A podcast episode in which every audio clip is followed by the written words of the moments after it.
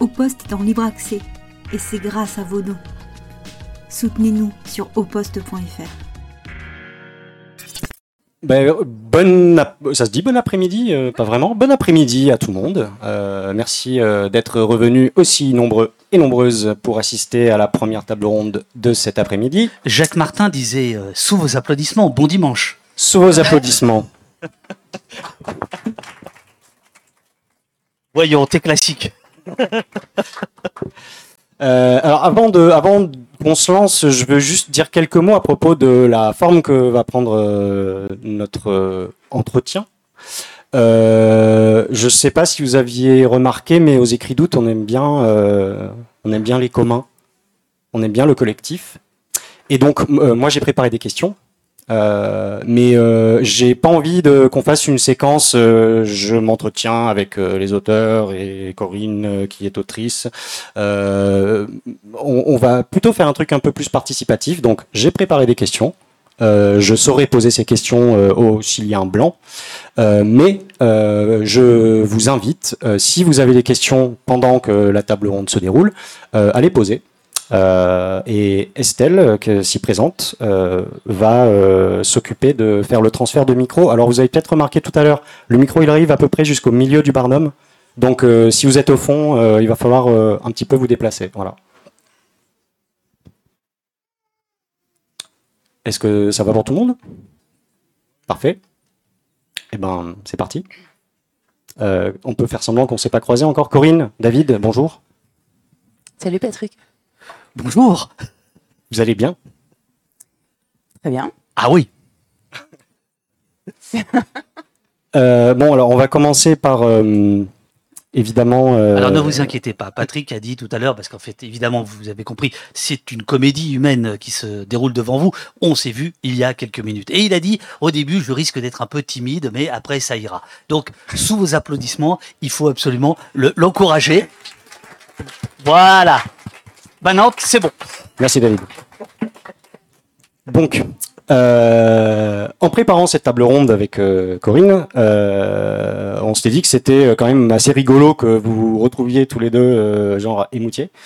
et donc, pour essayer d'épicer un peu la sempiternelle question des trajectoires et de qui êtes-vous et qu'est-ce que vous faites, est-ce que vous pourriez essayer de nous raconter une petite histoire à propos de vous, mais qui nous donne aussi un peu de contexte pour expliquer euh, au public euh, qu'est-ce que vous faites là? Pourquoi vous avez abouti ici euh, aujourd'hui? De nous, de, nous deux alors. Parce que moi, par exemple, je peux vous raconter un, un souvenir de rencontre avec David. parce qu'on s'est rencontrés quelques fois, mais pas tant que ça finalement. Et et je saurais pas forcément d'ailleurs euh, faire euh, une recension exhaustive, mais, euh, mais je garde en tout cas le souvenir d'une rencontre à la librairie Libertalia à Montreuil. voilà, qui se trouve être aussi mes éditeurs, les éditions Libertalia, chez qui a paru mon tout premier titre, plutôt coulé en beauté que flotter sans grâce, il y a quatre ans et avec qui je continue à, travailler avec beaucoup de plaisir.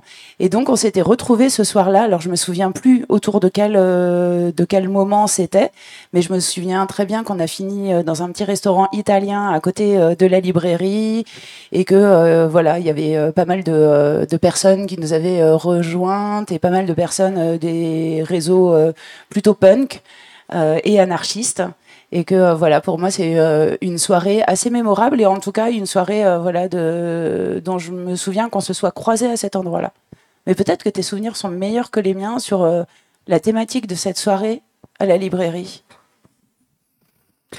je crois que c'était autour d'un de mes bouquins sur Brel ou je sais plus je ne sais plus, euh, je, ne sais plus, mais c'était effectivement la librairie euh, Libertalia, très défavorablement connue quand même de, nos services. Euh, c'est à Montreuil, allez-y de notre part, et saluez Nicolas et Charlotte, qui sont d'excellents éditeurs et, et, libraires. effectivement, on s'était retrouvés là. depuis, je t'ai interviewé au poste avec des copines à toi autour du, du Rojava. Et ce que tu ne sais sans doute pas, car euh, voilà, tu... il se trouve que un de mes personnages, un méchant de mon dernier roman, euh, euh, s'appelle Darleux. Et, parce que j'ai trouvé Darle vachement bien comme euh, comme nom. je, je, suis absolument désolé. Euh, c'est un c'est un horrible personnage euh, qui qui qui gravite à, à l'Élysée et je je pensais pas te voir et je je m'en excuse. Mais voilà. Et, je sais pas pourquoi j'aime bien donner des noms de gens que j'apprécie à des méchants personnages. Ah, mais tu, tu veux dire que tu veux dire qu'en plus ce n'est pas fortuit. Ah non, pas du tout. C'était tout à fait intentionnel. C'est toi. Ah oui, oui, oui, Et même, euh, il y a eu des, des qui s'appelaient Morel Darleux. Là, je me suis dit, non, ça fait trop, donc je vais l'appeler que Darleux, en me disant, peut-être que si jamais tu lis, tu verras pas que c'est ton nom à moitié. Euh, mais voilà. Donc, je confesse devant tout le monde.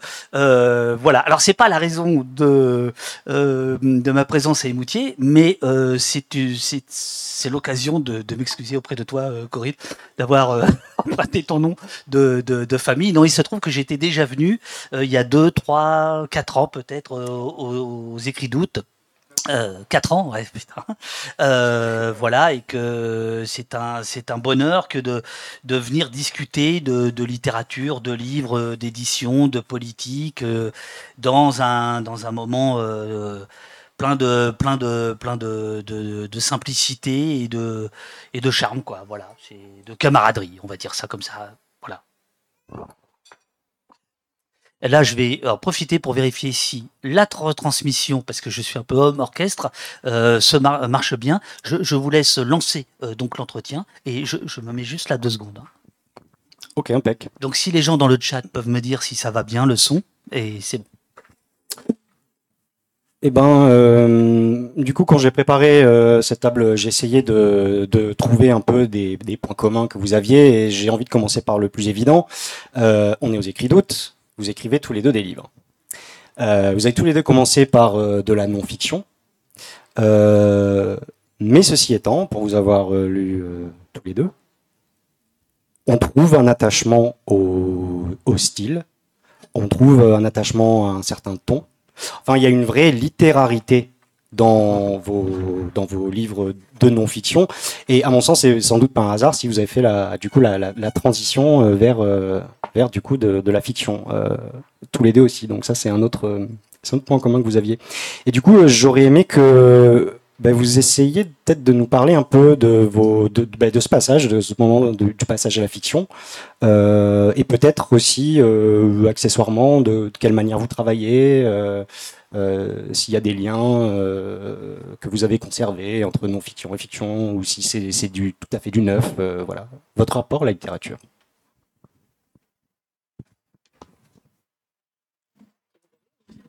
Vas-y, vas-y. Euh, le, alors effectivement, moi j'ai commencé par euh, par euh, de la non-fiction, de l'essai. Enfin, je sais pas trop comment le le, le classifier, mais en tout cas, euh, on était loin du roman avec euh, plutôt couler en beauté que flotter sans grâce.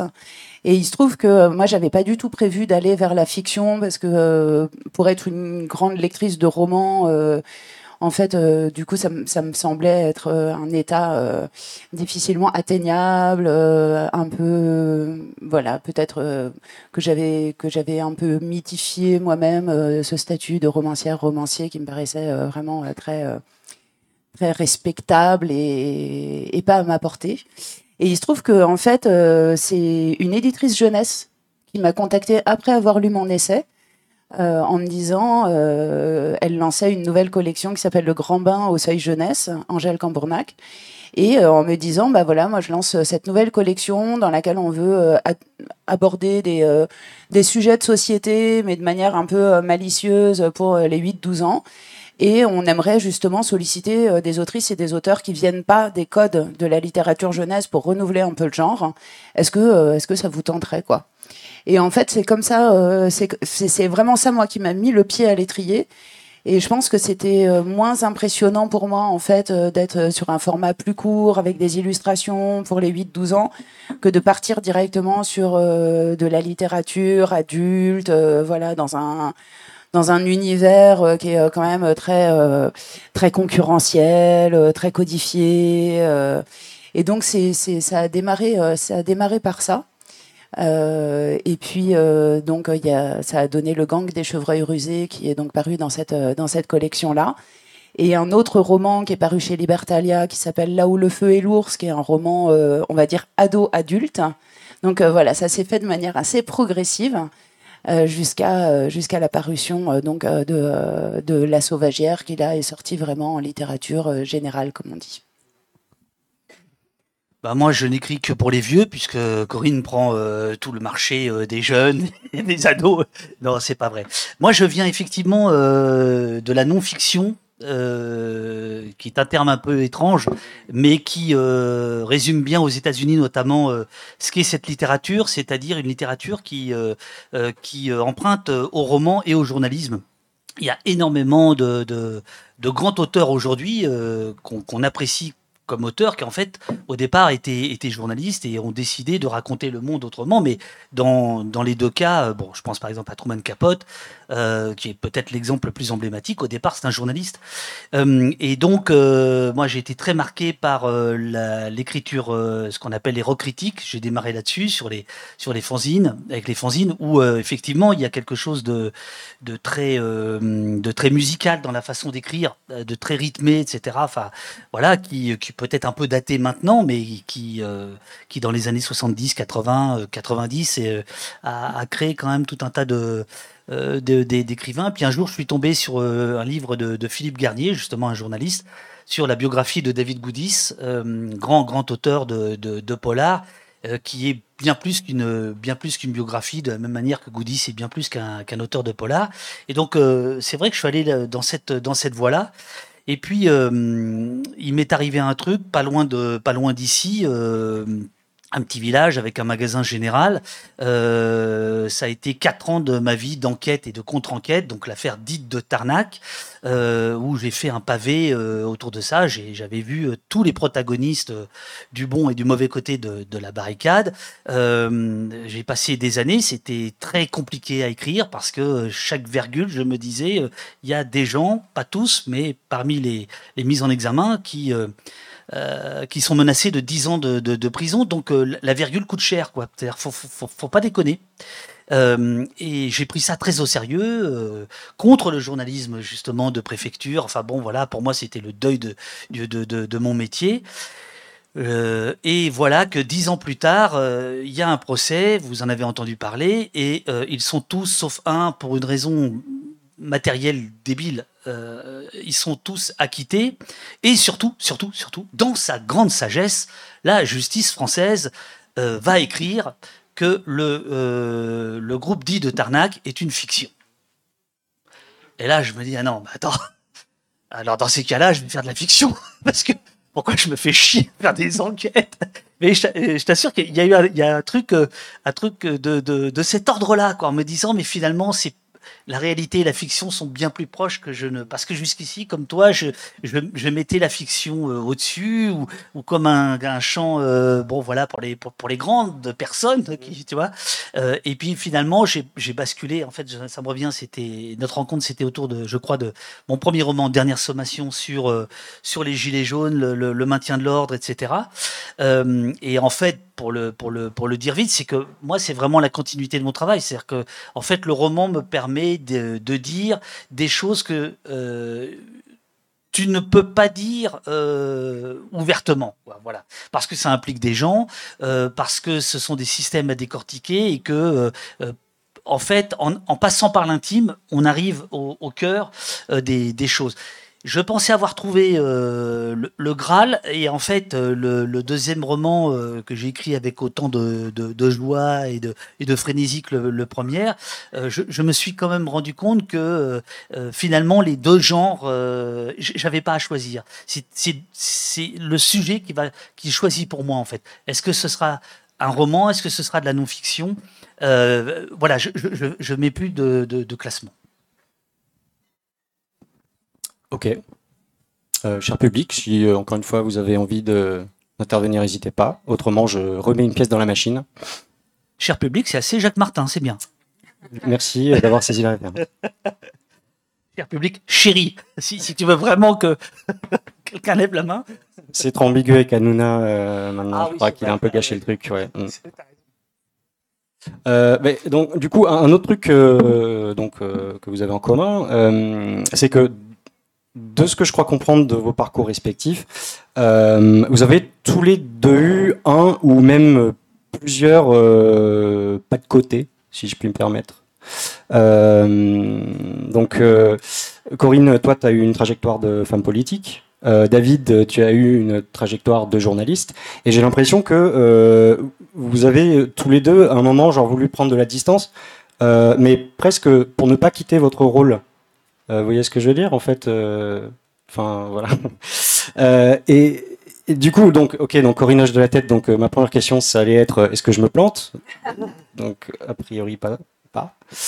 Euh, et je, voudrais euh, peut-être essayer de comprendre comment ces instants se sont caractérisés pour vous. Est-ce que c'était genre l'aboutissement euh, d'une démarche, l'aboutissement d'une réflexion politique, ou est-ce que c'était plutôt l'inverse, euh, une espèce de prise de conscience à un moment, comme David, tu l'évoquais à l'instant, avec euh, genre le mot fiction qui tombe et paf, tu vois Du coup, est-ce que vous pouvez me, me, raconter un peu, un peu ça, un peu vos pas de côté et comment ils se sont effectués?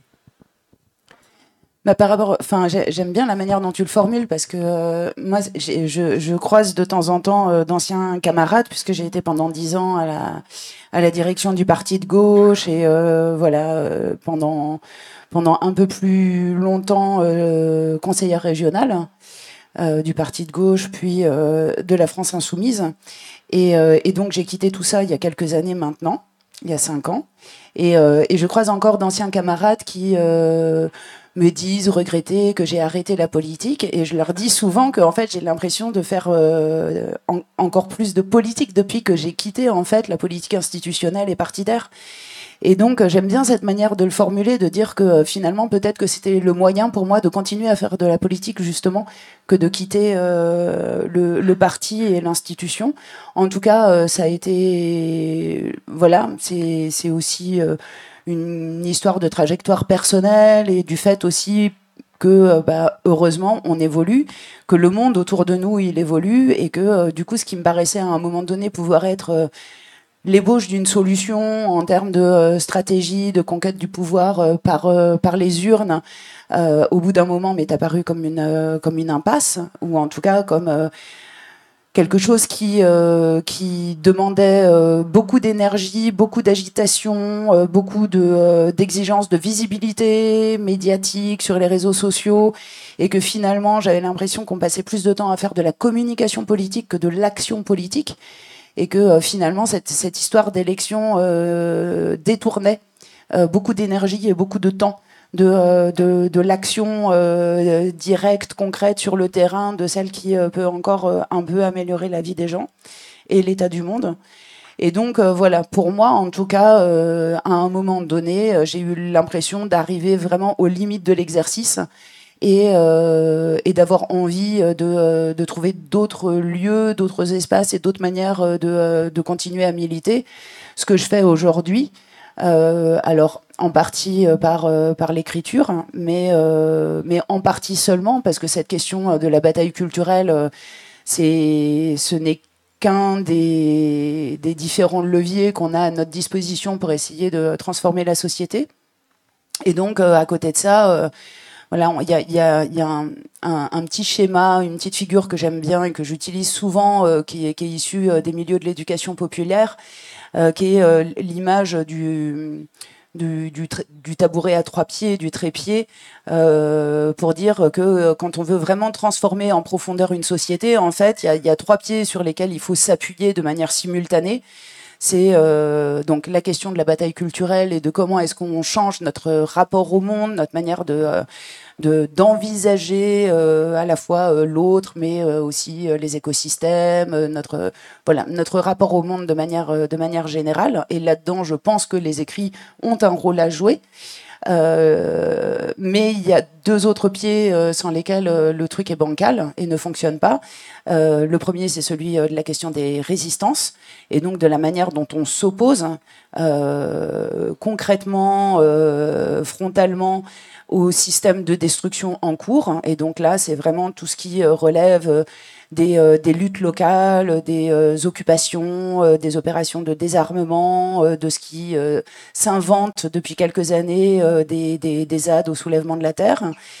Et puis le troisième, c'est la question euh, des alternatives. Moi, j'aime bien parler de, préfiguratif, d'action préfigurative, c'est-à-dire qui, sans attendre justement une hypothétique conquête du pouvoir, euh, préfigure ici et maintenant de manière différente dont on pourrait vivre. Et donc là, euh, bah, c'est aussi toute une myriade de ce qu'on appelle aujourd'hui les lieux collectifs, les squats, certaines ZAD également, ou des territoires où des syndicats d'habitantes et d'habitants se mettent en place, euh, des euh, maillages euh, en termes d'autogestion. Donc voilà, moi j'essaye en fait maintenant, aujourd'hui, je suis pas engagée vraiment dans dans un mouvement identifié, spécifique, dans lequel vraiment je, je, dédierais tout mon temps militant, mais j'essaye plutôt de, de, papillonner là où j'ai le sentiment que ma présence peut être utile et bienvenue. Euh, parce que ça compte aussi de se sentir accueilli euh, dans un mouvement militant et en essayant de combiner en fait ces voilà ces trois leviers et de d'essayer de, les actionner de manière simultanée. Ah, c'est difficile de passer après quelqu'un qui qui a fait de la politique. Enfin là, on sent quand même le ça tire balle réelle. Euh, non, non, pas du tout, pas du tout, pas du tout, pas du tout. Euh, non, non, mais là, euh, Patrick, tu viens de sauver ma vie, en fait. Parce que tout d'un coup, je viens de comprendre pourquoi, depuis 15 ans, je passais mon temps à changer de métier. et j'aime beaucoup, effectivement, comme toi, Corinne, j'aime vraiment beaucoup ce que tu dis, c'est se transformer pour, tu t'as dit, pour, pour, pour rester. Ben, pour mieux incarner. Oui, oui, ben, donc voilà pourquoi. Ça fera 50 euros. oui, bah ouais, là, même tu peux prendre plus là, je peux te dire. Euh, donc effectivement, le, moi ma comment dirais-je ma, ma, ma difficulté, c'est celle liée au journalisme depuis maintenant 30 euh, ans, c'est-à-dire liée à un pouvoir car c'en est un évidemment, euh, qui de plus en plus, enfin c'est tellement criant que c'est pas trop la peine de, le rappeler, mais enfin qui de plus en plus a oublié sa mission, qui était d'être un contre-pouvoir. Au départ, c'est quand même ça l'origine de la presse. Demain, euh, on en parlera avec un, historien sur euh, les, policiers sous la Révolution, mais euh, dont, justement un des, travaux était de, chasser les, journaux incendiaires, etc. et donc, d'être à la fois dans un pouvoir qui oublie d'être un contre-pouvoir, mais qui peut l'être de temps en temps, c'est-à-dire c'est une zone extrêmement floue. Donc, il y a des moments où on s'y sent à l'aise. Quand j'étais à Mediapart, l'aspect contre-pouvoir est quand même est, quand même là, est encore là, quels que soient les excès, quels que soient euh, euh, parfois les obsessions, etc. C'est quand même là, mais c'est presque les seuls. Enfin, là, je parle des, gros. Euh, et donc, l'idée étant de, de, raconter le monde, en fait, il peut se raconter évidemment de plein de manières différentes. Il peut se raconter au jour le jour. Donc, ça, c'est le journalisme, c'est l'actualité. Mais au fond, et je pense que c'est ce qui, ce qui, ce qui nous rejoint là, c'est que en fait, c'est s'extirper de l'actualité pour essayer d'aller donc de la conquête du pouvoir. Euh, par exemple, je, considère la presse totalement coupable de, de ce jeu-là, c'est-à-dire elle ne parle quasiment que de la conquête du pouvoir, euh, de un tel qui a dit une connerie, de une telle qui a dit une autre connerie, etc. Et euh, quand les gens sont au pouvoir, il y a quasiment pas de travail journalistique fait sur que font euh, les, gens qui ont les rênes euh, du, pays concrètement? Qu'est-ce qu'ils défendent? C'est quoi leur vision du monde? Il y a quasiment rien. Ça, n'est que des jeux euh, politiciens qui, en fait, n'ont aucune espèce d'intérêt pour nous de ce point de vue-là, je trouve que le, le, journalisme est extrêmement euh, coupable. Donc c'est l'idée de voilà de, de, de s'extirper de, de cette mélasse quoi, euh, pour essayer de quand même continuer à raconter le, le monde. Alors ça peut passer par euh, par des films, par des romans, par des par des rencontres, par par des émissions sur Twitch. Voilà, il y a, y a tout un tas de tout un tas de de, façons de le, de, de le faire, mais au fond, effectivement, en ce qui me concerne, c'est quand même toujours autour de cette idée de, du, narrateur, comme, comme, disent les Américains, quoi. C'est-à-dire de, celui qui va raconter euh, une histoire. Euh, sauf que, bah, voilà, il faut essayer de sortir euh, des, des, griffes des, des, des mass médias, des médias dominants, etc., tout en sachant qu'ils ont un rôle prépondérant. enfin, on, ne peut pas expliquer l'état désastreux du, du, monde si on ne regarde pas ce que les médias en font chaque jour chaque minute, chaque seconde. Euh, ce qu'il ce qu'il renvoie est quand même euh, terriblement décourageant. Et donc il faut, je pense qu'il faut opposer quand même, euh, il faut il faut s'opposer à ça. Voilà. Il faut pas laisser le terrain libre à, à ça. Ok, merci. Cher public, toujours rien à dire? Ah, on a une main.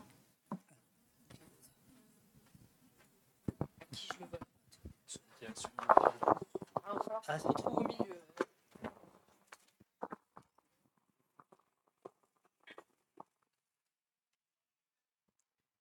oui, euh, il faut s'opposer à ça. Euh, vous avez sans doute des idées. Comment s'opposer? Euh, Alors moi, je peux dire, le, citoyen lambda, on a des amis comme ça qui sont des amis chers, mais qui sont pas très politisés et qui disent de toute façon ça sert à rien. C'est-à-dire que vous allez manifester, on sait bien, vous allez manifester, et puis quoi? Qu'est-ce qui se passe après? Votre 49.3, bon. Euh, oui, c'est euh, parce que là, on est entre nous, on, croit à quelque chose, on croit qu'on peut faire quelque chose éventuellement. Enfin, on le, fait d'ailleurs, on ne se laisse pas. Mais euh, on, a quand même l'impression que euh, le peuple français est quand même euh, euh, un peu... enfin, il, est, j'allais dire variolé, mais c'est pas ça. vérolé, voilà. Vérolé, c'est le terme. Dans l'ensemble, je dirais.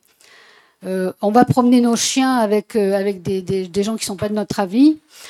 Oh, mais Sainte-Soline, euh, ils l'ont bien cherché. Oh, mais Macron, euh, qu'est-ce que vous racontez euh, Il fait tout ce qu'il peut. Enfin bref, voilà. Ça aussi, on l'entend.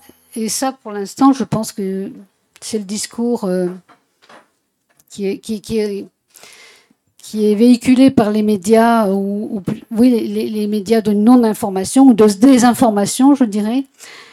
Mais c'est ce que les gens croient bien souvent. Donc, nous, qu'est-ce qu'on peut faire?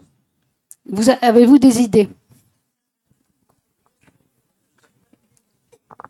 Beaucoup. non, non, évidemment, c'est très compliqué. Alors, euh, euh, je vais vous répondre par, euh, par Jacques Brel, que j'aime beaucoup. On fait ce qu'on peut, mais il y a la manière. Bah, être ici, c'est avoir de avoir une manière. Voilà. c'est déjà ça on fait ce qu'on peut, mais il y a la manière. Voilà. Euh, donc, si c'est par exemple la question médiatique, je, pense que c'est important de, soutenir euh, les, médias indépendants, euh, qui sont les quelques poches de résistance et qui, quand même, certains arrivent à, voilà, sans reflet que vous ne connaissez peut-être pas. L'affaire Drahi n'aurait pas existé. Or, l'affaire Drahi, c'est extrêmement important. C'est quelqu'un qui possède SFR. Euh, donc euh, c'est absolument colossal en termes justement euh, de, de, propagation de, ce que vous avez appelé la vérole quoi. Ah, c'est bon voilà. Donc je, je, pense soutenir autant que possible, c'est-à-dire se réhabituer à s'abonner, à donner de l'argent pour que des, des, petits médias. Évidemment, c'est tout à fait insuffisant, mais c'est déjà c'est déjà une, une, première chose. Et puis par ailleurs, je, je, je pense que c'est extrêmement compliqué de savoir euh, euh, parce que vous avez, euh, vous avez un peu essentialisé, vous avez dit les Français, etc. En fait, moi, je ne sais pas exactement. Je sais ce que tous les éditorialistes, les rois du commentaire disent des Français alors qu'ils les rencontrent, alors là, pour le coup, jamais, absolument jamais. Même les taxis les rencontrent plus, puisque maintenant, les, émissions de, de, télévision font des économies en envoyant leur propre chauffeur. Donc même le chauffeur de taxi qu'on peut imaginer, il, euh, Duhamel, il le, le voit même plus. Donc, quand il dit des Français, je ne sais pas de qui il parle exactement. Voyez euh, Donc, euh, je pense qu'il faut faire très très attention avec ce, discours-là. Je pense qu'il y a vraiment tout un tas de gens qui qui, s'ils étaient informés différemment, euh, ne voteraient peut-être pas en masse Marine Le Pen. Maintenant, maintenant, en effet, il y a une droitisation, une extrême droitisation qui est extrêmement préoccupante. Euh, moi, c'est là-dessus que je, que, je, que je suis un peu obsédé, on va dire. Euh, et effectivement, c'est extrêmement compliqué de se battre euh, pour les libertés au moment où on voit que un maximum de gens acceptent que on on baisse la garde sur, sur, les, sur, sur, les, sur les libertés. On, est, je, pense, hein, dans, dans un moment extrêmement, extrêmement compliqué, mais la France s'est quand même euh, pointée du doigt par euh, l'ONU, euh, par tout un tas d'ONG. Il y a quand même aujourd'hui un débat. Euh, je ne parle pas d'ici, c'est évident, mais il y a quand même un débat sur la question des libertés, sur euh, ce que Macron, euh, l'autocrate, est en train de, faire de la France, etc., avec, ses lois, etc. Ce, débat, il existe et on sent quand même des voix. Bon, voilà, le Conseil d'État a quand même donné raison, enfin, a donné tort, plus exactement, à Darmanin sur les soulèvements de la terre. Alors, moi, j'attends rien du Conseil d'État, mais quand il prend une bonne décision comme celle-là, je suis plutôt content. Vous voyez ce que je veux dire Et ça, je pense qu'il faut, il faut, euh, bah, il faut, il faut le marteler. Il, y a il y a la possibilité quand même de, de, de se battre, soit à des tout petits niveaux, soit à des niveaux plus, euh, plus importants, mais sombrer dans le défaitisme, qui est en fait le programme qui nous est donné. C'est ça qu'on nous donne. BFM euh, et comment il s'appelle l'autre là? CNews, c'est- ce qu'ils veulent, c'est absolument nous décourager de vivre. Ils veulent absolument qu'on cède tout. euh, et ben non, ça c'est pas possible. Ça, euh, on leur cédera pas ça, quoi. Voilà. Oui, pour, euh, bah, euh, peut-être prolonger ou ce que, ce que tu viens de dire, David, il me semble que, en fait, euh, dès lors qu'on qu'on est dans ces, dans ces histoires de, de défaitisme, euh, où euh, souvent bon, on parle de- d'optimisme ou de pessimisme ou des choses comme ça, moi, c'est des notions avec, euh, enfin, que je manie avec précaution parce que euh, parce que c'est toujours très compliqué. De savoir, enfin, moi, je sais pas en fait ce que ça veut dire être optimiste en 2023 euh, dans la situation dans laquelle on est. Si être optimiste, c'est penser que demain ça ira mieux, alors je ne suis pas optimiste. Mais si le pessimisme consiste à dire, euh, bah, de toute manière tout est foutu, donc euh, baissons les bras, je suis pas pessimiste non plus. Euh, moi, il me semble que ce, à quoi nous devons nous coltiner aujourd'hui, c'est plus une question de lucidité qu'une question d'optimisme ou, de pessimisme. Et, le fait est que la lucidité oblige quand même à reconnaître que on est quand même dans une situation pas très glorieuse et que euh, on va pas a priori vers des jours meilleurs. Et c'est vrai que moi, je suis plus sur, euh, sur les questions euh, de, euh, de climat, de biodiversité depuis 15 ans et que je vois pas les choses s'arranger du tout et c'est vraiment un euphémisme de le dire comme ça. Euh, pour autant, une fois qu'on on est lucide sur le constat, et pour moi c'est vraiment euh, une, un devoir euh, de, de la raison et de l'intelligence et de l'honnêteté intellectuelle que de se forcer à cette lucidité et de regarder les choses en face et de s'informer auprès justement de sources indépendantes, fiables ou au moins variées et multiples. Une fois qu'on a cette, euh, qu'on, qu'on- qu'on a acquis cette, euh, cette lucidité, euh, il s'agit de pas effectivement se laisser gagner par euh, le sentiment assez légitime que, euh, bah, en fait, le truc est perdu d'avance et que à la fin, c'est pas vrai qu'on va gagner. C'est pas vrai qu'on va sauver la planète ou renverser le capitalisme ou faire la révolution ou voilà ces grands ces grands blocs euh, de traditionnels en fait de, euh, de de la gauche politique. Par contre, euh, ce qui reste vrai, c'est que euh, il y aura toujours des choses à aller préserver. Euh, c'est que euh, la différence entre un réchauffement climatique de plus 1,5 degré et de plus 1,6 degré, par exemple, elle est absolument monumentale. Euh, et que donc il n'y a pas de moment en fait où ce combat-là, par exemple, pour euh, la réduction des émissions de gaz à effet de serre, euh, il n'y a pas un moment où ça s'arrête, ou alors ça s'arrête avec le dernier humain sur Terre, ce qui nous laisse quand même encore un petit peu de marge de manœuvre en termes de combat à mener. Euh, de la même manière que euh, voilà sur la question euh, des, euh, des, des, terres agricoles euh, à, empêcher euh, d'être euh, d'être artificialisées, d'être bétonnées, euh, bah, là aussi en fait il n'y a pas de pas de moment où ça s'arrête.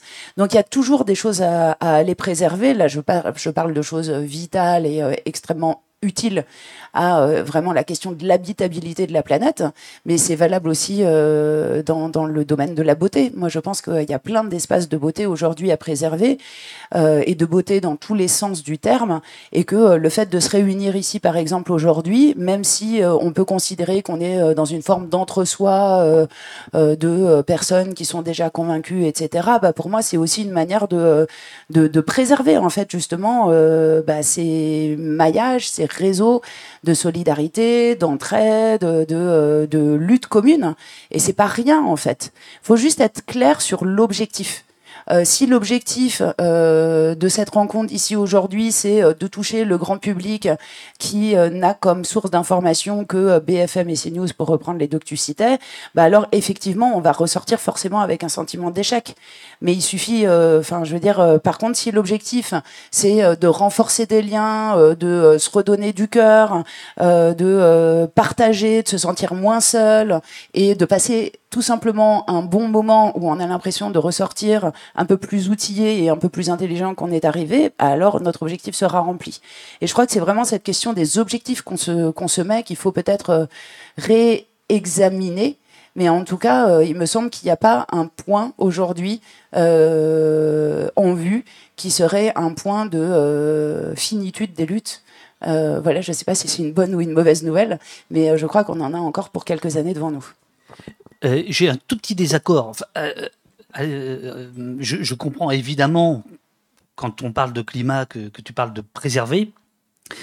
Mais je me demande si c'est pas aussi le, malentendu, non pas pour le climat, mais pour le reste. C'est-à-dire qu'aujourd'hui, nous nous retrouvons, nous là, les, copains, euh, nous nous retrouvons euh, en position défensive. Nous nous retrouvons en position de préserver, de d'essayer de garder les libertés ou de préserver l'écosystème, etc., etc. Là où peut-être nous serions plus à l'aise si nous étions offensifs. Et euh, je, je, je, me demande euh, dans quelle mesure, et je suis pas le dernier hein, à être sur l'idée de défendre, de préserver, etc., etc. Mais je me demande si euh, notre euh, notre façon d'être un peu malheureux en ce moment là depuis quelques années, euh, elle n'est pas aussi par rapport à cette perspective là, qui est une perspective défensive, donc facilement défaitiste. C'est ça que je, je, je, voulais dire. Et puisque tu as parlé du, du, du pessimisme ou de ou de, l'optimisme. Moi, j'ai une autre devise que j'adore de Pierre Naville, euh, qui est pas le plus connu des, surréalistes, qui avait écrit dans la Révolution euh, surréaliste, qui avait écrit Il faut organiser le pessimisme. Ben, c'est ça que j'appelle l'offensif. Il faut organiser le pessimisme, euh, qui est une voilà une très très très belle phrase des des, je dis situ non surréaliste, hein. la Révolution surréaliste. Voilà, c'est ce que j'ai dit. Pardon. Juste pour euh, rebondir là-dessus, moi, il me semble que. Euh, un truc que je voulais dire le coup d'avant et euh, j'ai oublié de dire, mais c'est que pour le coup, moi, j'ai vraiment le sentiment, ça fait 15 ans que je milite sur ces questions. j'ai vraiment le sentiment que depuis, depuis quelques années, là, il y a beaucoup de choses qui bougent en fait. Je veux dire, il y a 15 ans, franchement, quand on parlait euh, euh, de, dans, dans, dans, la même phrase d'écologie et d'anticapitalisme, les gens vous regardaient, mais euh, comme si vous débarquiez de Mars, quoi. On était vraiment pris pour, pour des doudingues. et on, enfin, je veux dire, moi, j'ai, je me suis quand même tapé un nombre de réunions publiques dans des salles de fête où on était cinq je veux dire, il y, a eu quand même une longue traversée du désert sur, sur ces questions-là. Et en 15 ans, les choses, elles ont énormément, euh, énormément changé. Euh, et je trouve que justement, depuis, euh, depuis quelques années, on a repris l'offensive. Euh, je trouve que là, justement, tout ce qui se passe autour des soulèvements de la terre, autour de la question des méga-bassines, autour de la question de l'eau, de, de, des terres agricoles, de la question alimentaire, etc., pour moi, ça, c'est vraiment de la stratégie offensive, justement, qui vise, certes, à préserver des ressources, mais avec une stratégie qui est une stratégie offensive, où tout d'un coup, en fait. Et pour moi, ça, c'est vraiment quelque chose qui a commencé avec, euh, avec Notre-Dame-des-Landes, où tout d'un coup, nous arrivons à mettre à l'agenda des médias et du débat public nos propres actions, nos propres mots d'ordre, nos propres, notre propre vocabulaire. Euh, je veux dire, le fait de parler de méga bassines, en fait, c'est quelque chose de très récent qu'on a imposé en fait dans le débat public et qui aujourd'hui euh, semble normal à tout le monde, mais en fait, euh, je veux dire, il y a cinq ans, ça n'existait pas. Ce terme de méga bassine, il n'y avait aucun débat sur euh, sur ces questions-là. Donc il y a quand même des choses, il me semble, qui qui, qui bougent justement sur sur ces questions d'offensive et qui et qui qui prennent. voilà. Après, je, je je suis pas sûre que ce soit déterminant sur euh, la réalité concrète de, de, de, la destruction et de l'avancée euh, de, cette dégradation, notamment environnementale, euh, pas plus que sociale d'ailleurs, mais au moins on en parle, quoi. ce qui est déjà une différence vraiment notable avec moi ce que j'ai ce que, ce que, ce que ressenti et vécu il y a 15 ans où, où en fait il y avait, y avait vraiment quelque chose de, de, très ingrat en fait euh, de très Cassandre quoi, dans l'idée. Et il me semble que là, il y a quand même des choses qui, euh, qui bougent dans ce sens-là. Mais tu disais ZAD, personne ne sait de quoi tu parlais, par exemple. Aujourd'hui, tout le monde sait.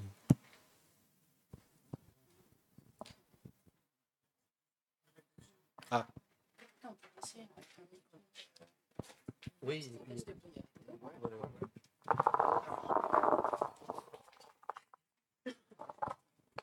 Comme on est en Limousin, j'ai vu que tu avais parlé d'un surréaliste. Moi, j'aime bien, j'ai fait cette devise mienne. Le pessimiste, c'est celui qui euh, se, est terrorisé parce que 2-2, ça fait 3. L'optimiste, il se réjouit tous les jours que 2-2, ça fasse 5. Le réaliste ou le lucide, il sait que 2-2, ça fait 4. Et c'est désespérant. C'est Pierre Desproges. Il est limousin. Est-ce que je peux hijack euh, le micro euh, deux secondes et demie euh, Désolé si je, Ah oui, pardon, j'anglicise. Je, je prends en otage le micro. juste parce qu'on tourne un peu autour du pot depuis tout à l'heure, donc je vous propose une, une plongée spectaculaire dans le, le, le, vif du sujet par rapport à l'actualité qu'on est en train de vivre. Est-ce que vous pourriez l'un et l'autre, euh, d'écrire euh, vos impressions, votre analyse de la séquence politique actuelle qu'on est en train de vivre. Eh oui.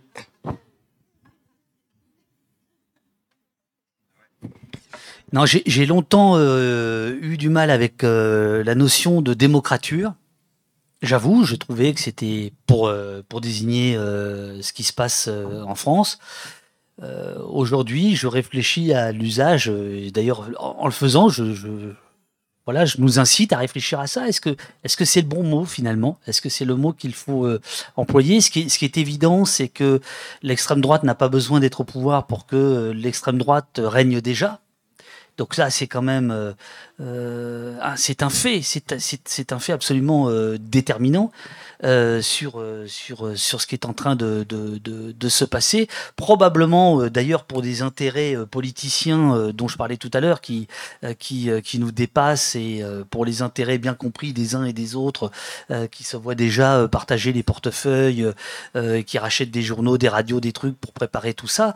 mais voilà, je crois que pour ce qui est des, des, des, libertés fondamentales, des libertés publiques, on est dans quelque chose d'extrêmement extrêmement grave, d'extrêmement grave, euh, qui arrive beaucoup plus vite que nous le pensions. Et surtout euh, je ne pense pas qu'on s'attendait à ce que euh, ça arrive ça arrive maintenant quoi. Et ça arrive maintenant au moment où l'Europe se refascise quand même à vitesse grand V et où on voit que quelques grands grands principes de la République sont foulés aux pieds à longueur de journée. Je pense par exemple à, à la séparation à l'indépendance des, des, des pouvoirs qui euh, qui, vole en éclats sous nos yeux, enfin peut-être pas tous les jours, mais, euh, mais, mais, mais, toutes les semaines. Donc euh, voilà, alors évidemment, évidemment, on peut encore tenir cette réunion ici sous le, préau d'une mairie. bon voilà, donc ça c'est le côté démo de Crature. Bah, les flics sont passés quatre fois, Crature? Les flics sont passés, ils sont où? Quatre fois euh, alors, le, truc qu'il y a, c'est que, évidemment, vous imaginez bien, enfin bref, sur la police, bien. Mais il n'y a pas, a a pas que les policiers qui passent. Euh, il y a euh, cette idée de fichage volontaire de nous tous, par nous tous, à tout moment. Et je le dis d'autant que je ne suis pas forcément le dernier à le, à le faire, même si par exemple cette caméra ne vous filme pas, parce que je vous ai pas demandé si vous vouliez être filmé et tout, et que donc voilà, ceux qui sont là sont filmés.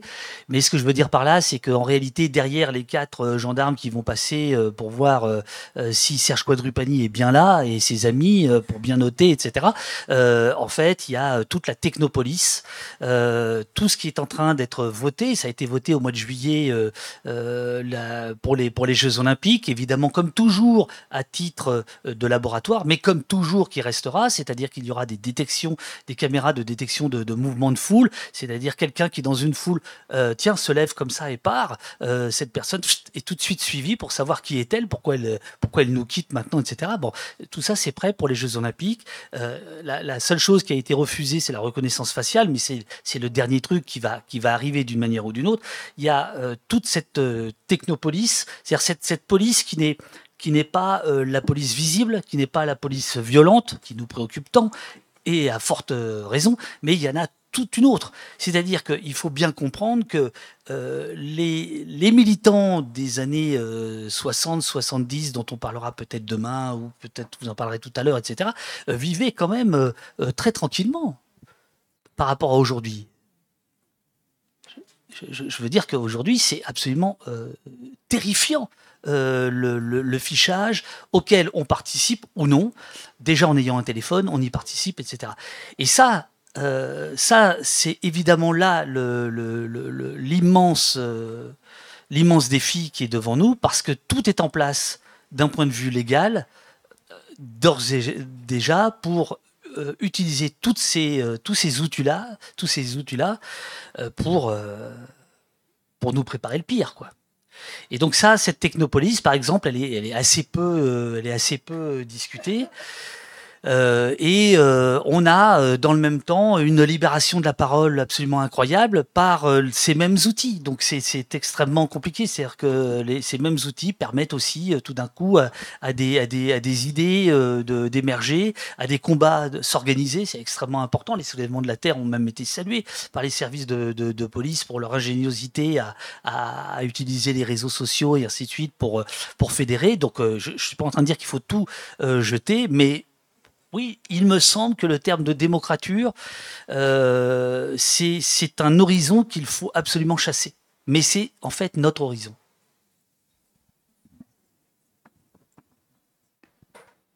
Pardon? Non, non, je suis, je suis, je suis d'accord avec la plupart des choses que tu viens de dire, et notamment sur l'aspect euh, de, euh, de, surveillance et, et d'escalade euh, numérique en fait, mais euh, pas uniquement d'ailleurs dans, dans le domaine de, euh, de la surveillance, aussi dans le domaine d'usage très quotidien. Et moi, ce qui, ce qui, enfin, il y a deux choses aujourd'hui qui m'inquiètent beaucoup par rapport à cette question d'escalade technologique. C'est à la fois le fait que on est en train collectivement de perdre énormément de, de savoir, de, de, compétences, euh, de, de, de, savoir euh, pratique, parce qu'on a de plus en plus la possibilité de déléguer euh, ces savoirs hein, sur des algorithmes, des intelligences artificielles, des applications, euh, et que donc, euh, voilà, moi je m'inquiète beaucoup en fait d'une société dans laquelle les gens ne savent plus lire une carte routière, ont besoin qu'une appli leur rappelle de temps en temps de se lever pour faire leurs mille pas qu'ils ont qu'ils ont pas encore fait euh, et, et, et, de toute voilà de cette invasion en fait de l'usage du numérique dans notre quotidien y compris euh, dans des dans des usages particuliers euh, dans le domaine de l'agriculture par exemple qui comme vous le savez est de plus en plus connecté où on a maintenant des systèmes de pilotage de tracteurs par GPS des applications qui disent aux agriculteurs à quel moment il faut aller arroser quelle parcelle. Et tout ça en fait est en train de nous déposséder d'un certain nombre de, de, de savoirs qui sont des savoirs fondamentaux essentiels et vitaux.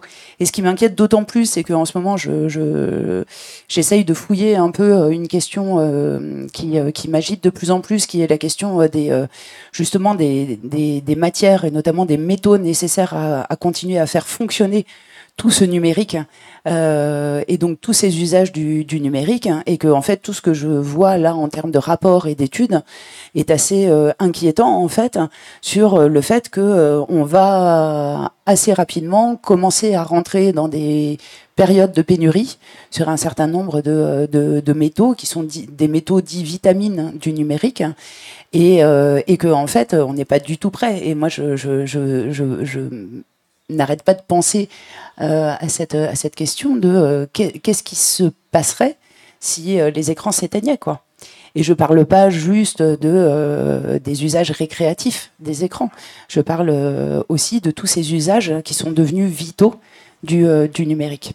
Donc voilà. Et puis juste pour revenir sur sur la question de départ et, par rapport à ce que tu tu disais aussi David, et un truc qu'on entend couramment, c'est de dire qu'il y a y a, que, que, tout se décale vers la droite sur l'échiquier politique et que euh, donc euh, voilà même des choses, on le disait encore tout à l'heure euh, en parlant du journal Le Monde, que même des choses qui à un moment donné semblaient plutôt de centre droit, finalement si elles restent immuables, tout se déplaçant, se, se, déportant vers la droite, finissent par sembler presque progressistes quoi. Et, et, en fait, moi, j'ai pas ce sentiment-là. J'ai plutôt le sentiment, en fait, que euh, les choses se déplacent euh, chacune dans, dans leur sens, quoi. C'est-à-dire qu'il y a effectivement un, phénomène de déplacement euh, de la droite vers l'extrême droite, etc., très clair. Mais j'ai l'impression qu'il y, y, a aussi le déplacement inverse. Et que, euh, pour le dire autrement, les positions sont de plus en plus clivées, en fait, de part et d'autre. Et que parallèlement à ça, on dispose de moins en moins d'espace de, de dialogue et de débat. Et je parle de vrais débats pas de polémique, de, pas de clash, de, des vrais espaces de débat politique. Et euh, j'ai l'impression qu'on en a de moins en moins, et ça, ça m'inquiète aussi beaucoup. Parce que, euh, moi, je pense qu'on doit pouvoir continuer à débattre avec nos adversaires, tout en combattant nos ennemis. Mais débattre avec nos adversaires, c'est pas la même chose que combattre nos ennemis. Et donc, euh, voilà, je, je, je, trouve, moi, qu'il y a un espèce de clivage généralisé, y compris au sein de, de, de certaines familles politiques, je pense que euh, la succession des épisodes euh, Covid puis guerre en Ukraine nous a fait énormément de mal sur euh, sur euh, sur ces questions-là et euh, et que voilà il y a il y a vraiment une nécessité dont je ne sais pas comment la mettre en œuvre à recréer ces espaces de, de débat et de dialogue, où on cherche pas forcément à se convaincre, mais où au moins on peut mettre des arguments sur la table qui soient pas des arguments purement idéologiques, euh, mais qui soient des vrais arguments qui euh, prennent en compte justement la personne qu'on a en face de soi. Et euh, que ce soit, voilà, pour le dire encore autrement, et j'arrêterai là-dessus, il me semble que euh, le combat politique euh, n'exclut pas une capacité à l'empathie et que euh, cette empathie, euh, j'ai de plus en plus de mal à la trouver en fait aujourd'hui euh, dans, dans, dans la société dans laquelle nous vivons. Vous avez le moral? Bon, bah on continue.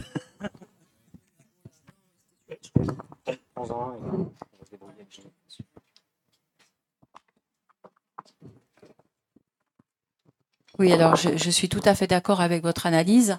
Alors, euh, quand on redescend un petit peu auprès des, gens qu'on côtoie, alors même ici, il hein, euh, y a cette, euh, euh, comment dire, cette situation de blocage. C'est-à-dire que euh, tout ce qu'on a subi comme euh, le Covid, etc., comme vous l'expliquez, et puis surtout le bombardement de toutes ces lois, de toutes ces décisions, quand on imagine que la police met en joue le gouvernement et, et dit, ben non, nous, pas question, on va se mettre en maladie. Enfin, je veux dire, qui peut se permettre de se mettre en maladie quand il fait grève? Bon, des, choses comme ça qui quand on est un petit peu attentif, on peut Mais il y a des tas de gens, quand on les croise dans la rue, au supermarché, etc. Ah bah oui, bah tu vois, bah c'est comme ça, c'est comme ça. Alors moi, ça, c'est cette réflexion, c'est comme ça. Euh, le fait qu'on n'ait plus de bénévoles dans les associations, qu'on n'ait plus d'implication euh, dans tout ce qui faisait lien social. Une réunion publique, comme vous le disiez, quatre personnes pour des sujets majeurs qui engagent notre territoire. Euh, des, des, des, symptômes comme ça de démission de la part des populations parce que justement il n'y a pas d'espace public, mais quand on leur offre, ils viennent pas. Euh, ça, devient euh, effectivement très anxiogène. Euh, on, on, se débat, enfin en ce qui nous concerne, euh, à essayer de faire des tracts, à essayer de faire des animations, de faire des choses comme ça, et on s'aperçoit que si on n'a pas justement bah, des têtes d'affiche ou quelque chose de vraiment ludique, eh bien pour déplacer les foules, c'est vraiment très très difficile. Et euh, à la fin, c'est ça qui nous met aussi le, le, moral en berne. Alors moi, je pense que quand même, il y a un espoir parce que c'est jamais des gros groupes qui ont fait changer les choses. Euh, il y a toujours eu des grains de sable, des gens qui, à un moment donné, euh, commençaient à, prendre une position différente, qui permettait quand même de réfléchir à quelque chose, même si c'était pas sur le coup, mais c'était dans le temps, et que finalement, ils ont réussi à faire euh, agréger des tas de personnes qui s'imaginaient même pas euh, s'engager. Euh, j'en fais partie. Euh, donc finalement, à un moment donné, effectivement, il y a ce, truc de bascule. Je pense que si on n'arrive pas, chacun d'entre nous, quand on est vraiment concerné, qu'on on sent qu'effectivement la fin arrive et qu'on ne se prend pas par la main chacun pour faire quelque chose et pour aller vers les gens qui, qui nous entourent d'une façon permanente, hein, eh bien, ben, ils vont dire, ben, c'est comme ça. Hein, euh, la caissière, elle a plus de papier, bah, c'est comme ça, il n'y a plus de papier. Voilà, euh, c'est vraiment euh, quelque chose qui est, à partir du moment où on, ne laisse pas dire c'est comme ça et qu'on agit pour démontrer que effectivement c'est comme ça parce qu'on a laissé faire, mais qu'il y a le moyen de faire autrement. là, c'est vraiment ça qui va faire qu'on mette en place partout. Merci. Est-ce que quelqu'un a autre chose à ajouter? Moi, j'aimerais juste teinter un peu tout cet optimisme parce qu'aujourd'hui, on n'est pas surreprésenté par la génération Z qui, euh, qui est bel et bien là. Et euh, honnêtement, euh, je pense qu'il faudrait aller vers des, des pratiques plus transgénérationnelles, euh, formuler des événements qui en fait réunissent euh, toutes générations confondues. Et euh, pour avoir côtoyé tout au long de l'année la génération Z, je suis méga optimiste.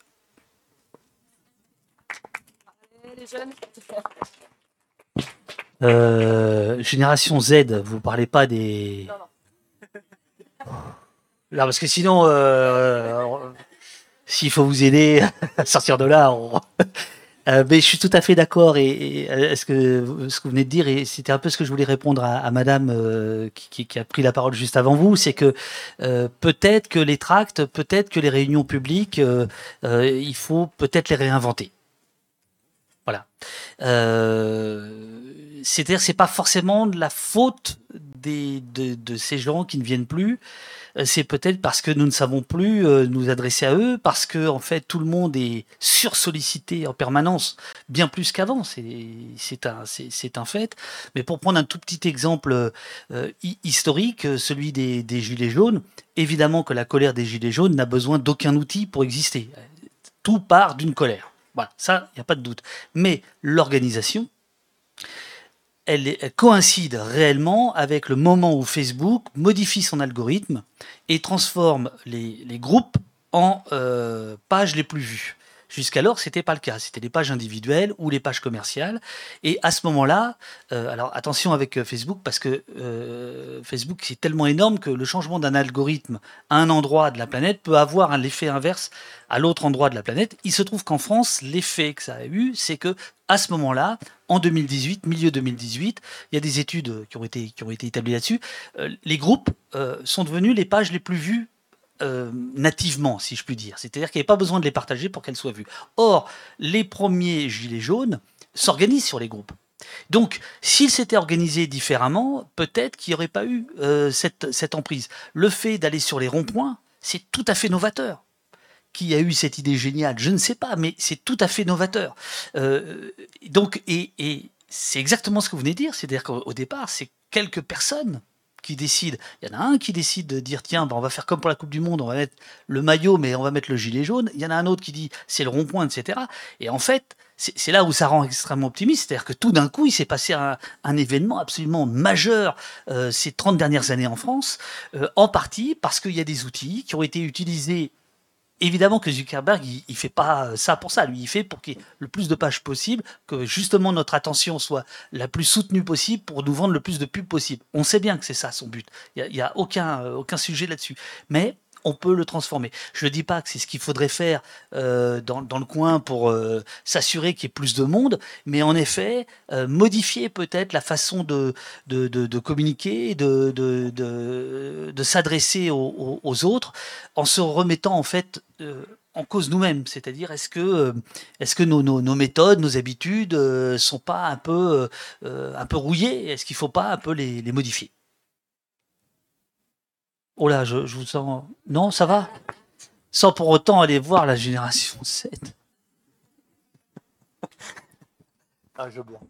Non, mais cette, cette, question des réunions publiques, elle est, euh, elle est. En fait, moi, je l'ai, je l'ai toujours entendue. Enfin, j'ai l'impression que ça fait euh, au moins 15 ans qu'on se dit que. Euh, on touche toujours les mêmes personnes en, dans nos réunions publiques. Et en fait euh, Enfin, c'est un peu ce que je disais tout à l'heure sur, sur la question de nos objectifs, quoi. Moi-même, honnêtement, euh, en fait, si je suis pas invitée, j'y vais pas dans les réunions publiques. Ça me, en fait, ça me, ça me saoule, quoi. Euh, par contre, si on me propose de venir faire ensemble, euh, de, voilà, en fait, en tout cas, personnellement, cette génération Z, je les, je les, je les vois dans l'action, en fait. Euh, plus que euh, dans euh, des, euh, des, des, réunions publiques où on va euh, effectivement discuter, où les discussions, elles se font en marge des actions. Elles se font en marge de cantines populaires, elles se font en marge de, de, de choses où on est dans l'action ensemble. Et, et, je crois vraiment qu'il y a cette envie de, de faire, en fait. Euh, et qui est pas euh, qui est pas qui est pas réservé d'ailleurs à cette génération là en fait qui est de plus en plus euh, large et, moi-même, vraiment, en fait, euh, maintenant, j'ai envie de faire des choses. Et ça me plaît de faire des choses à plusieurs, euh, mais j'ai envie de faire, quoi. J'en ai assez, en fait, de, euh, de, discuter et de reparler et de redresser des constats. Et voilà. Alors, je dis pas qu'il faut arrêter de le faire, hein, parce que on, on continue à s'auto-former par le biais de ces rencontres et de ces échanges. Mais c'est vrai que quand il se passe euh, en marge de quelque chose de plus, de plus concret et euh, qui a un impact plus immédiat en fait euh, sur la vie des gens, euh, bah, je pense que c'est plus attractif, plus satisfaisant euh, et, et, du coup que peut-être ça brasse davantage effectivement en termes de, en termes de, de génération. Après, je voulais juste, pardon, mais remettre un petit bémol quand même sur cette question de la, de la génération Z. Moi, je suis d'accord sur le fait que Aujourd'hui, les moments euh, où je repars euh, le, le, la plus gonflée euh, d'énergie, d'espoir, d'envie, d'élan, c'est effectivement les moments où je suis en fait et de très loin la doyenne, qui pour le coup sont pas très intergénérationnels, mais où du coup en fait j'ai vraiment l'impression de d'entendre, de, d'observer, de me nourrir de choses qui s'inventent, qui sont neuves, qui sont pleines d'énergie. voilà, moi en tout cas ça me fait ça me fait vraiment beaucoup de bien. Mais par ailleurs, avec euh, justement mes ouvrages jeunesse, je fais aussi beaucoup d'animation en scolaire, où je vais à la fois dans des, écoles primaires et dans des collèges et dans des lycées, et où euh, je mesure quand même aussi le fossé, le gouffre énorme qu'il y a entre les personnes que euh, moi je côtoie dans, les réseaux militants et, les jeunes que je vois dans certains quartiers qui, euh, enfin voilà, je veux dire, en fait, c'est vraiment, c'est même pas que c'est deux mondes, quoi, c'est que c'est deux planètes, quoi. Et donc, euh, voilà, il y a là aussi, euh, on, on peut pas parler de génération climat, par exemple, en fait, c'est faux, quoi. Euh, c'est des générations qui elles-mêmes sont ultra fracturées, ultra clivées, qui n'ont pas du tout de vécu commun, que, dont, la, dont la réalité n'est pas du tout la même, qui n'ont pas les mêmes quotidiens. Euh, et c'est pas uniquement une, question de classe sociale, c'est beaucoup plus complexe que ça. Il y a aussi toute une question de capital culturel. Enfin bon, voilà. Mais euh, mais en tout cas, euh, en tout cas, voilà.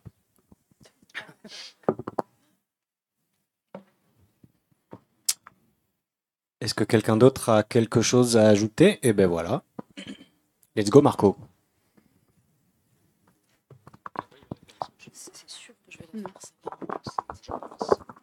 Salut, alors j'ai deux questions. Je sais pas trop comment les formuler. Euh, la première, c'est que face au constat que vous posez, je pense que tout le monde va être d'accord là-dessus. euh, on a beaucoup parlé de la question des écrans, des technologies et tout ça. Et euh, on est d'accord que si on généralise des écrans au niveau où nous, on les a dans les pays euh, riches, euh, en fait, on va pas y arriver, tout simplement. Il n'y aura pas assez de matière pour les produire. Et, la dévastation écologique risque d'être majeure. En même temps, moi, je suis allé- parce que je suis moitié colombien, en Colombie il y a quelques mois. Et on voit que c'est un pays qui est beaucoup plus optimiste, paradoxalement, que nous, alors que c'est un pays assez dévasté. Le- L'air qu'on respire à Bogota est bien plus dégueulasse que celui qu'on respire à Paris, qui est déjà bien dégueulasse. Euh, et, euh, et je me faisais la réflexion que voilà, c'est un pays où le SMIC a été euh, augmenté, mais je crois que ça va être à peu près de l'équivalent de, de 300 euros pour une, semaine de 40 heures. Et je me dis, en fait, le, problème qu'on a en France, c'est que on pense à nous, c'est-à-dire que si tous les pays avaient le niveau de rémunération qu'ils méritent pour leur travail, et que nous, on estime bon pour nous, voilà, si ce, que nous, on estime bon pour nous, tout le monde l'avait, en fait, on n'aurait pas du tout accès, par exemple, à des matières premières euh, à ces prix-là, à des ressources agricoles à ces prix-là, etc. Donc, euh, est-ce que ça ne veut pas, enfin, dire, est-ce qu'il n'y a pas une révolution de l'imaginaire à faire en se disant, euh, en fait, il faut se dé- développer, c'est-à-dire avoir une espèce de forme de, on, on parlait dans le débat de ce matin de limite, donc voilà, une, forme de limite euh, technologique qui n'est pas forcément un primitivisme naturellement, hein, mais qui est, euh, bon, réfléchir comment faire euh, sans smartphone, par exemple. Donc, comment est-ce qu'on pense ça, évidemment, allié à la question de, des rapports Nord-Sud, puisque c'est c'est complètement interconnecté. C'est-à-dire que nous, on se permet nos exigences de mode de vie et de, et de voilà, sachant qu'en fait, on a externalisé une partie de la dévastation écologique et sociale dans d'autres coins de la planète. Ça, c'était la première petite question. Et deuxième, qui va être un petit peu plus rapide. Euh, autant je suis d'accord que parmi les plus jeunes, j'ai l'impression aussi qu'il y a une vraie poussée de conscience et tout ça, mais elle semble très, très loin d'être capable de, faire valoir euh, ses opinions, puisqu'en fait, c'est les vieux et les vieux riches, euh, précisément, puisque tous les vieux ne sont pas Bernard Arnault, qui sont en mesure d'imposer leur agenda. Euh, et donc, en réfléchissant à ce que disait Andreas Malm, euh, genre voilà, sur les, sabotages de pipeline, et donc coucou au RG s'ils sont là, euh, est-ce qu'on a encore le temps de ne pas réfléchir en termes d'action directe? Et dans le cas où on n'aurait pas le temps, quelle serait la limite? Voilà. Je comprends si vous voulez pas répondre à cette question, mais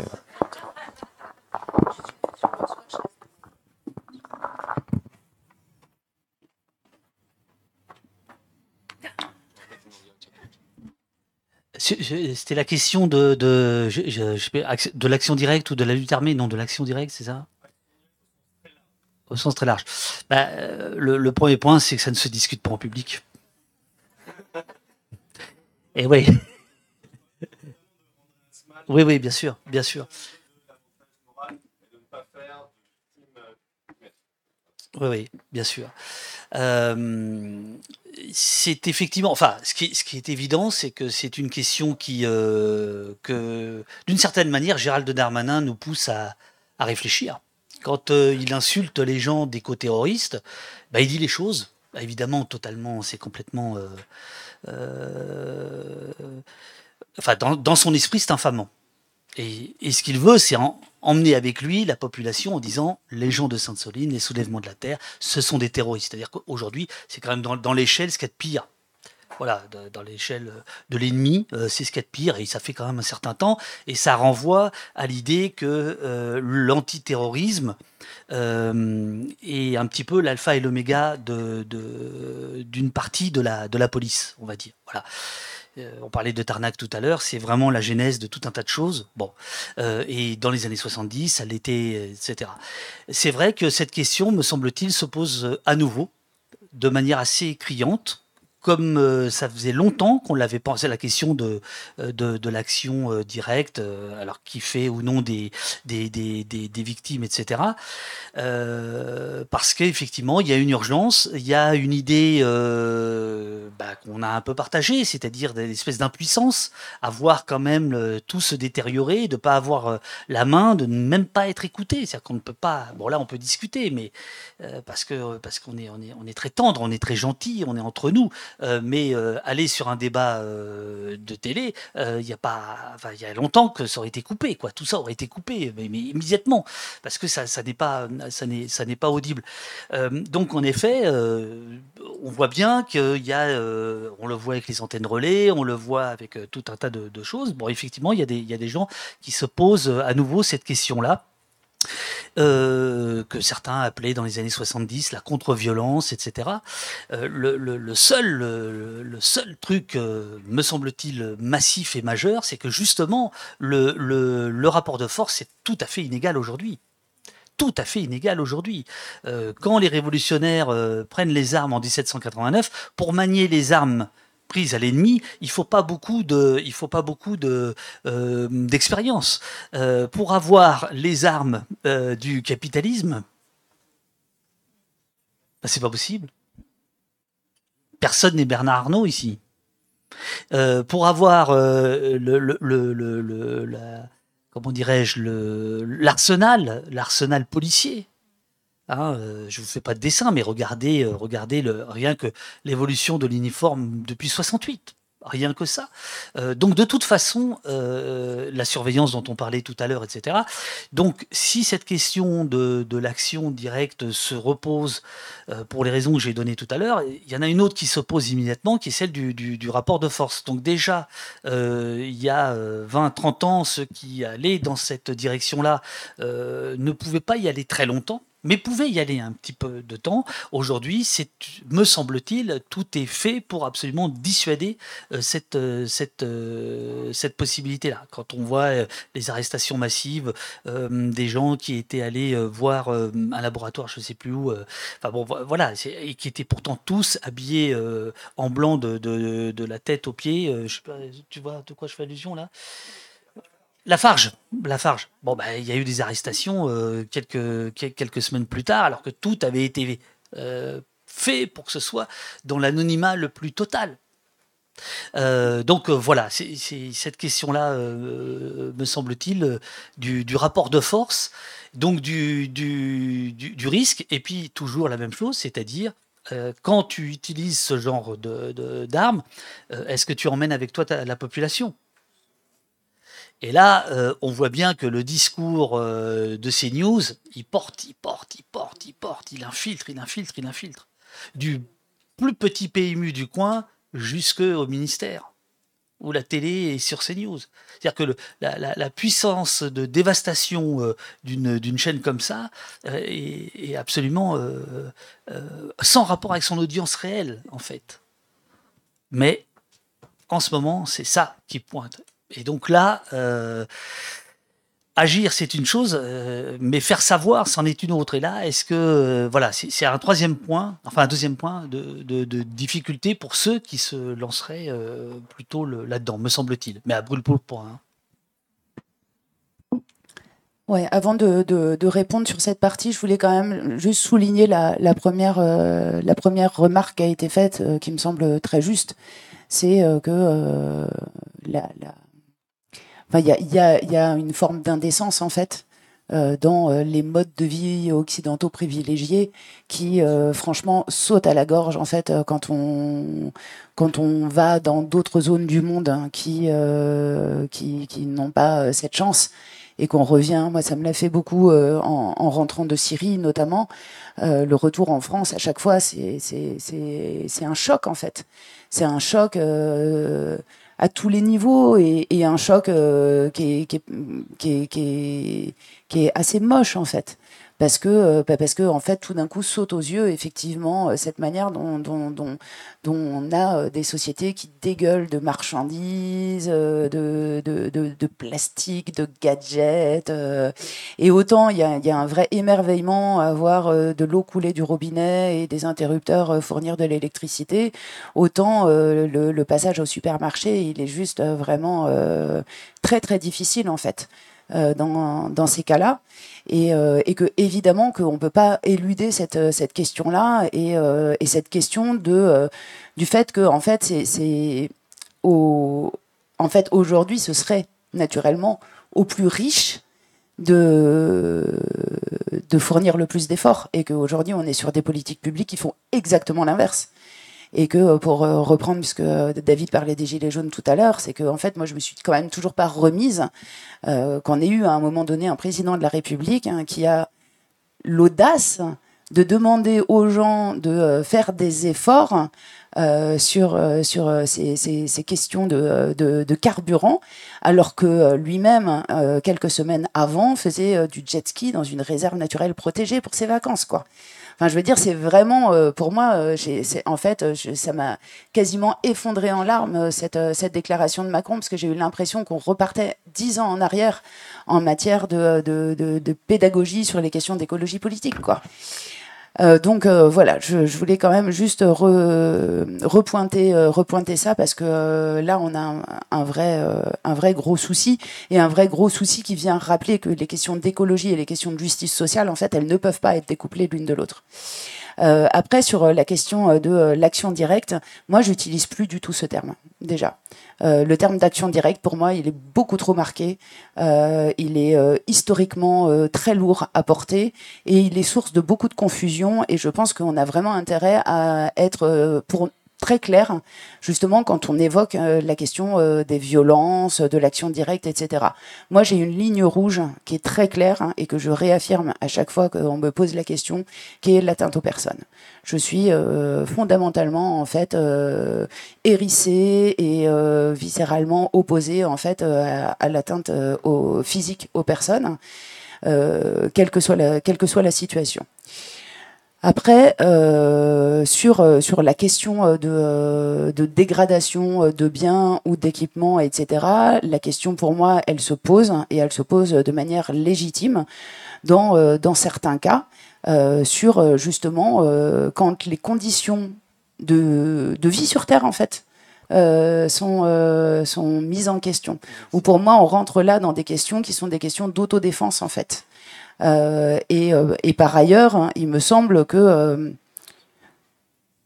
très souvent, en réalité, quand il y a des occupations, par exemple, de, lieux, de sites, des luttes locales contre des gros projets d'infrastructures, etc., en réalité, plus souvent qu'on ne l'imagine, ce sont les personnes qui occupent la zone ou qui s'opposent au projet qui sont en défense de la légalité parce que la plupart de ces infrastructures se font en réalité dans les légalités ou sur des dérogations à la loi qui sont accordées par euh, des préfectures complaisantes. Donc, on n'est pas, enfin voilà, je veux dire, cette question-là, en fait, elle est, plus subtile qu'on qu ne l'imagine.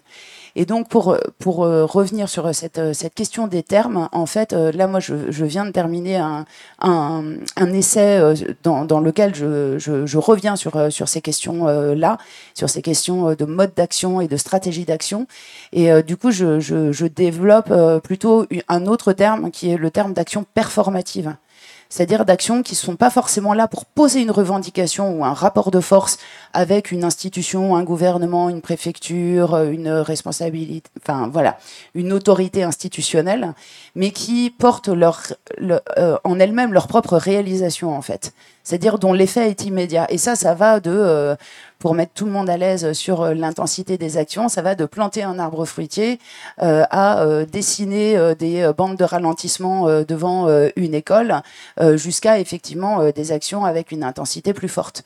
Mais on a toute une gamme en fait d'actions performatives à notre disponibilité qui ne nécessitent ni visibilité médiatique, ni revendication, ni rapport de force, ni d'aller se faire mutiler sur des actions offensive. Et je pense que c'est un champ dans l'éventail des actions euh, qui euh, mériteraient peut-être d'être davantage creusées que ça ne l'est aujourd'hui dans les actions offensives et que pour avoir déboulonné un coup de mégabits, on est terroriste. hein. Oui.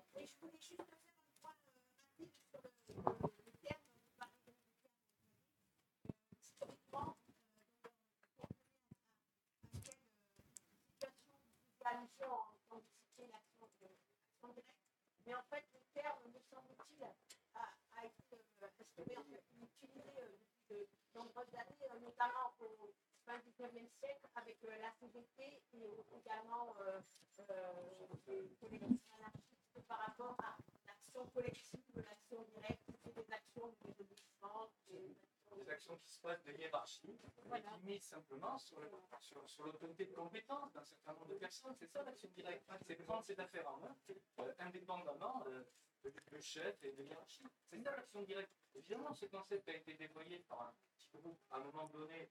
euh, on va dire, on va pas aller des choses méchamment, parce qu'ils ont souffert, hein, j'en souffert. Il y a un respect. Mais euh, le concept, c'est comme le, bon, c'est comme le concept de l'an- de l'anarchisme. Enfin, bref, je ne vais pas faire une conférence là-dessus. Mais euh, moi, c'est le mot que je revendique et donc je suis fier.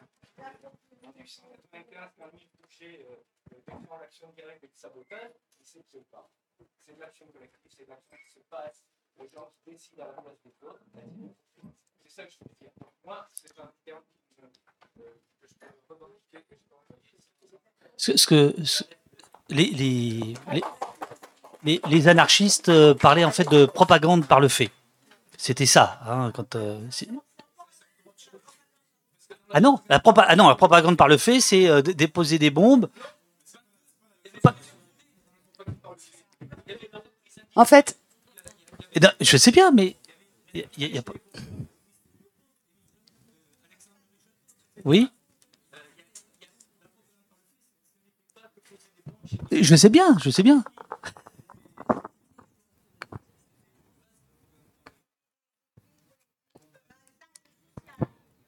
Mais Euh, merci pour, ce, pour, ces, pour ces précisions et que, que, que je partage. En fait, moi, je repars juste du sens commun. Et je parlais tout à l'heure de créer des espaces de dialogue et de débat. En fait, quand on utilise ce, ces termes-là, c'est pas à ça que ça renvoie. Dans, pour la plupart euh, pour la plupart des gens et donc en fait ça fait partie des mots qui pour moi bloquent directement euh, le dialogue avec plein de personnes qui n'ont pas forcément la culture que vous avez sur les questions euh, d'anarchie et d'autogestion voilà Euh, je suis, je suis navré, mais euh, je vais devoir euh, reprendre le micro en otage. J'espère que c'est pas trop violent comme terme. Euh, c'est un peu, c'est vrai. C'est vrai que c'est un peu direct. Euh, parce qu'en fait, on a quand même un programme et euh, malgré le fait que ces échanges sont absolument passionnants, euh, on arrive un peu au bout du temps qu'on a devant nous. Alors, je, vais quand même vous poser une dernière question pour servir de, tremplin de sortie, mais enfin, je vous rappelle que ici, c'est les écrits d'août. David, Corinne seront là. Si vous avez envie d'aller débattre avec eux ou d'aller leur parler, euh, je vous recommande d'être gentil, mais c'est tout à fait possible. Ils vont traîner là, voilà. Possible quoi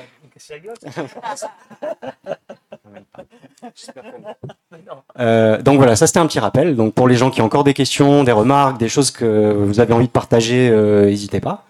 Euh, et, et moi du coup, bah, j'ai une dernière question euh, euh, pour qu'on puisse euh, clore cet échange. C'est euh, euh, du coup, c'est quoi vos qu'est-ce que vous- faites là euh? Non non, ça c'était la première question. Qu'est-ce que qu'est-ce que vous allez faire dans les dans les temps qui viennent? C'est quoi vos projets là en cours Qu'est-ce que qu'est-ce que vous êtes en train de fabriquer, de bricoler en ce moment Si vous pouvez en parler. Bah, Tout à l'heure, quelqu'un a parlé d'action directe. Oui, moi, je fais, d'ailleurs, c'est en train de, se faire. Là, je fais des émissions en direct. C'est ma façon d'agir en direct. Euh, euh, donc, une émission qui s'appelle Au Poste, qui retransmet euh, là en ce moment même les, débats pour essayer de, rester en fait en, alerte et surtout me nourrir du, travail euh, des uns et des autres. Euh, J'ai dit tout à l'heure que j'avais reçu euh, euh, Corinne et, des copines à elle qui, venaient du, Rojava. J'ai beaucoup, beaucoup appris euh, euh, ce jour-là dans cette euh, dans cette euh, dans cet entretien, dans les lectures, etc. Et puis ça crée une, petite communauté euh, à la fois dormante et agissante euh, selon euh, selon les les contrées. Euh, ça, ça me ça me prend beaucoup de beaucoup beaucoup de mon temps et de de, de mon énergie. Et c'est euh, je, le dis comme ça. Ouais, pour moi, il y a le, côté en direct est extrêmement important. C'est-à-dire qu'il y a une idée de de d'improvisation, de surprise, euh, que ça échappe. C'est du direct qui dure très longtemps, parfois 2, 3, 4 heures. Donc il y a des moments de voilà où des, choses euh, peuvent nous échapper. Et puis sinon, euh, bah sinon c'est de, de, de continuer à essayer de raconter deux trois conneries quoi à travers des, des romans. Là, je suis en train de terminer un scénario de, de, fiction que voilà, que j'espère pouvoir un jour euh, euh, réaliser parce que là aussi, je pense qu'il y a euh, c'est un champ à explorer quoi, le, la, fiction cinéma comme comme les autres quoi. Voilà, il n'y a pas de il a pas de raison de, laisser ça aux autres et on peut Enfin, c'est. Ouais, faut rester punk. quoi, Voilà, en gros. Et ben moi justement, je continue euh, mes, engagements euh, sur euh, le nord-est syrien, aux côtés notamment de, la fondation Daniel Mitterrand, avec laquelle on a monté tout un réseau d'échanges réciproques avec ce territoire auto-administré du, Rojava. Je suis bien occupée aussi en ce moment par mon engagement au sein de l'atelier paysan, qui est une coopérative d'autoconstruction d'engins agricoles qui euh, voilà qui euh, qui est aussi euh, très présente euh, dans euh, le débat public et politique a publié un, un livre il y a pas longtemps qui est d'ailleurs à la librairie dans sa version poche qui s'appelle reprendre la terre aux machines et qui euh, fait partie d'ailleurs euh, également des, des requérants au fond euh, pour euh, contester euh, le, le décret de dissolution des soulèvements de la terre, qui est aussi quelque chose qui va continuer à nous occuper jusqu'à jusqu'à l'automne, hein, puisque là, la, la décision du Conseil d'État euh, est temporaire, en attendant le, le jugement au fond. Euh, et puis, je suis en train de, de, de mettre euh, la dernière euh, main à un nouvel essai qui doit paraître le 6 octobre euh, chez Libertalia, qui s'appellera Alors nous irons trouver la beauté ailleurs et qui reviendra euh, sur euh, tout un tas de, de, choses. Ça ira euh, de, des questions de prison, en passant par la, broderie, la décroissance, l'Inde, les perspectives de subsistance, les stratégies d'action et beaucoup de Rosa Luxembourg. Je, je, je te prends le micro là deux secondes parce que je me souviens dans l'entretien que nous avions fait sur le Rojava, parce que l'idée c'est quand même euh, qu'on finisse pas trop sur un truc euh, bon. Euh, tu nous avais parlé des, hum, des séances de mémoire TechMill, c'est ça? Euh, de, de, de, de discussion d'auto d'autocritique. Et par exemple si tu pouvais dire ce qu'ils font là-bas parce que je pense que c'est quelque chose qu'on peut faire nous ici dans nos dans nos discussions politiques. Non c'est ça, ça t'emmerde? Bah, en fait, je suis pas sûre d'être la meilleure pour défendre ça, en fait. parce que je, je pense que c'est une de mes camarades qu'on avait, qu'on avait parlé, parce qu'en plus, moi, j'ai j'ai pas assisté à, des, à, des, à ces séances-là.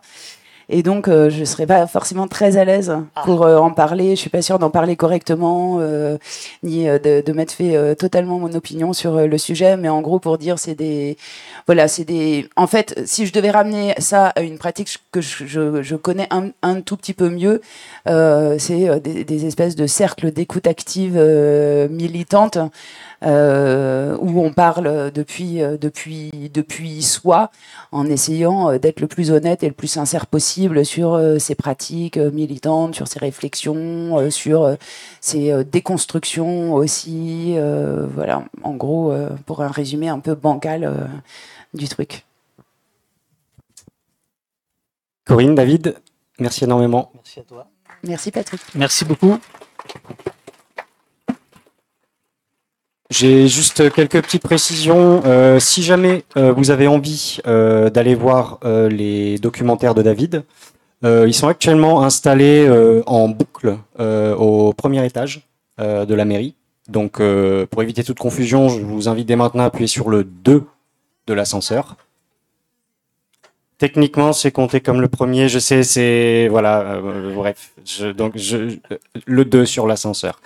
Euh, et donc les films de David ils tournent en boucle. Si vous avez une envie en particulier, euh, n'hésitez pas à venir me voir à un moment où je suis pas occupé à, à animer une table ronde euh, ou à ou à faire la vaisselle. Euh, et je, je vous règle le truc sur ce que vous avez envie de voir mais autrement sachez que euh, l'œuvre de David tourne en continu au, au premier. Et tout de suite après cette, cette table Corinne je sais pas on se dit on se laisse 10 minutes peut-être pour Oui, même, euh, même un petit peu plus pour Ouais. euh, être sûr d'avoir euh, vraiment l'attention de tout le monde parce que c'est une très belle table ronde et je suis, que je suis très heureuse de pouvoir animer. Donc moi, ce que je vous propose, si ça, si ça vous va, c'est qu'on se retrouve dans 20 minutes que tout le monde ait le temps un peu de, de s'aérer et on va repartir alors euh, sur euh, sur des thématiques euh, qui seront pas si éloignées mais peut-être avec une, une tonalité plus plus littéraire euh, avec euh, donc euh, trois invités que je suis vraiment très heureuse d'accueillir. Euh, Sophie Poirier, qui est autrice euh, d'un livre qui s'appelle Le Signal. Euh, Luvan, qui est euh, l'autrice notamment du recueil de nouvelles Few of Us ou du roman Susto. Et Hélène Laurin, qui a écrit Partout le feu. Et donc, euh, voilà, ce sera une table ronde sur les liens entre littérature et politique, euh, voilà, qui s'annonce euh, très jolie. Je vais faire un truc de Jones aussi euh, je, je voulais faire un coucou à Amélie euh, qui nous regarde. Merci beaucoup.